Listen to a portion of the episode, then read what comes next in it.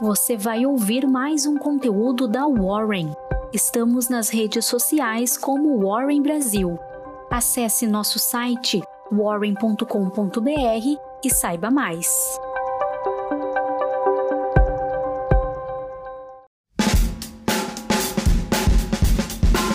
Fala pessoal, começando mais uma semana aqui na Warren Call. Meu nome é Iago, eu sou analista de investimentos aqui da Warren e sou eu quem irá guiar vocês aqui pela nossa Morning Call nessa semana. Bom, bora começar falando aí da agenda dessa segunda-feira. Nos Estados Unidos, por conta do feriado, não haverá pregão. Aqui no Brasil, como de costume de toda segunda-feira, será dia de Boletim Fox. Teremos também a divulgação do PMI de serviços e compostos do mês. Olhando aí para como terminou o balanço do último pregão na sexta-feira, o Ibovespa reagiu aí no último dia da semana, fechando em forte alta de 1,56% a 127 mil pontos. Com o payroll dos Estados Unidos vindo acima do esperado, o apetite ao risco voltou a dominar os investidores e que aproveitaram e fizeram as compras com as pechinchas deixadas durante a semana durante essa turbulência causada aí pela reforma tributária e pela CPI da Covid. O Ibovespa virou então e encerrou o acumulado na semana com um positivo de 0,29%. Nos destaques do dia, o varejo teve uma forte alta aí, né, acompanhando o movimento lá do consumo discricionário no pregão dos Estados Unidos, os papéis de comércio eletrônico, como Magazine Luiza e B2W Digital, seguiram então a tendência. A Magalu que terminou aí com 4,59% de alta. A tese de crescimento econômico também levou aos ativos do varejo físico para a zona de compra. Destaque para o grupo Soma, que subiu 3,27%, para a Ering, que subiu 2,9%, e para a Lojas Renner, que subiu 1,3%. No setor financeiro, o BTG Pactual informou que vendeu a sua fatia de 49% que detinha na Pago para a Loft, a corretora imobiliária digital, por um valor aí de 1,4 bilhão de reais. A BPAC subiu aí 4,34%, foi um dos grandes destaques positivos da sexta-feira. Os bancos mais tradicionais, como o Bradesco e Itaú Unibanco, também tiveram uma sessão positiva. O Bradesco subiu 2,3%, e o Itaú subiu 1,1%. O Inter, que subiu 4,3%, passou por um anúncio de rebrand aí e tirou o banco de seu nome, mirando aí se tornar um super app. Uh, o Inter afirmou que a agência de classificação de risco S&P elevou a sua nota de crédito para BR dobro A positiva aí com perspectiva estável, alegando um, um recente follow-on ajudará a capitalização da companhia. A Itaúsa concluiu o investimento de 1,34 bilhão de reais da Aegea Saneamento. Falando agora um pouquinho do setor de logística, que foi um grande destaque também aí no dia, a JSL, controlada pela Simpar, fez uma proposta de combinação de negócios com a Tegma. Ambas as empresas aí, as três empresas estão fora do Ibovespa, tá?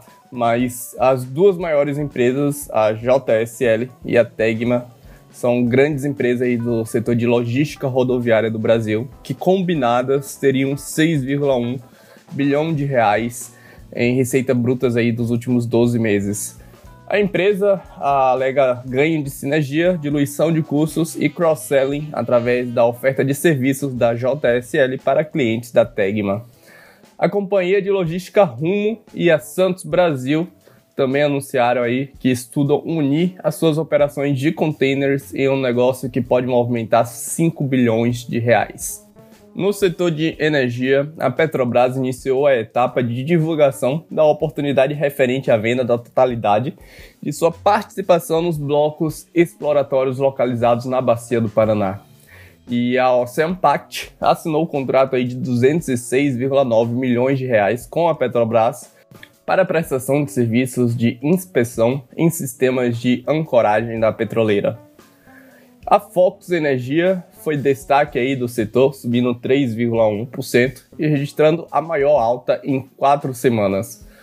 A companhia assinou um financiamento com o Banco do Nordeste e com o BNDES para seu primeiro projeto de energia solar, o Complexo Futura, será instalado aí na Bahia. A previsão de conclusão em abril de 2022. Nos maiores destaques da semana aí, tivemos a Unity do Banco Inter liderando os ganhos com 12,5% de alta, seguida pela PetroRio e pela Braskem. Nos destaques de baixa, a BRF liderou com perda aí de 5,7%, seguida pela JHSF e pela Cogna. Falando agora das bolsas norte-americanas, Wall Street subiu na sexta-feira e o S&P 500 atingiu outro recorde depois que o relatório de emprego de junho, o payroll, mostrou uma recuperação acelerada para o mercado de trabalho dos Estados Unidos. O S&P 500 subiu 0,75% e encerrou a semana em 4.352 pontos, marcando a sua sétima sessão consecutiva de recorde. Na semana, o Nasdaq Composite subiu 2%, enquanto o S&P 500 e o Dow Jones subiram 1,7% e 1% respectivamente.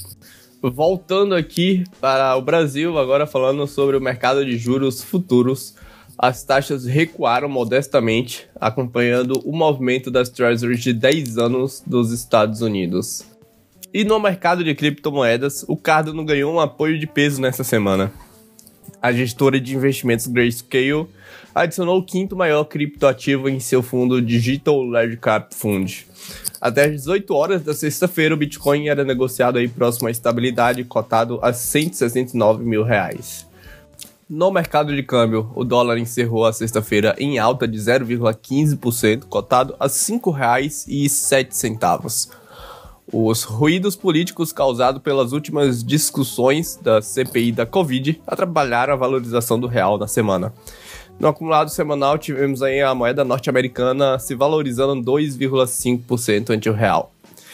E o Credit Default Swap de 5 anos do Brasil, conhecido por ser o medidor do risco país, voltou a fechar em alta, encerrando a semana em 164 pontos.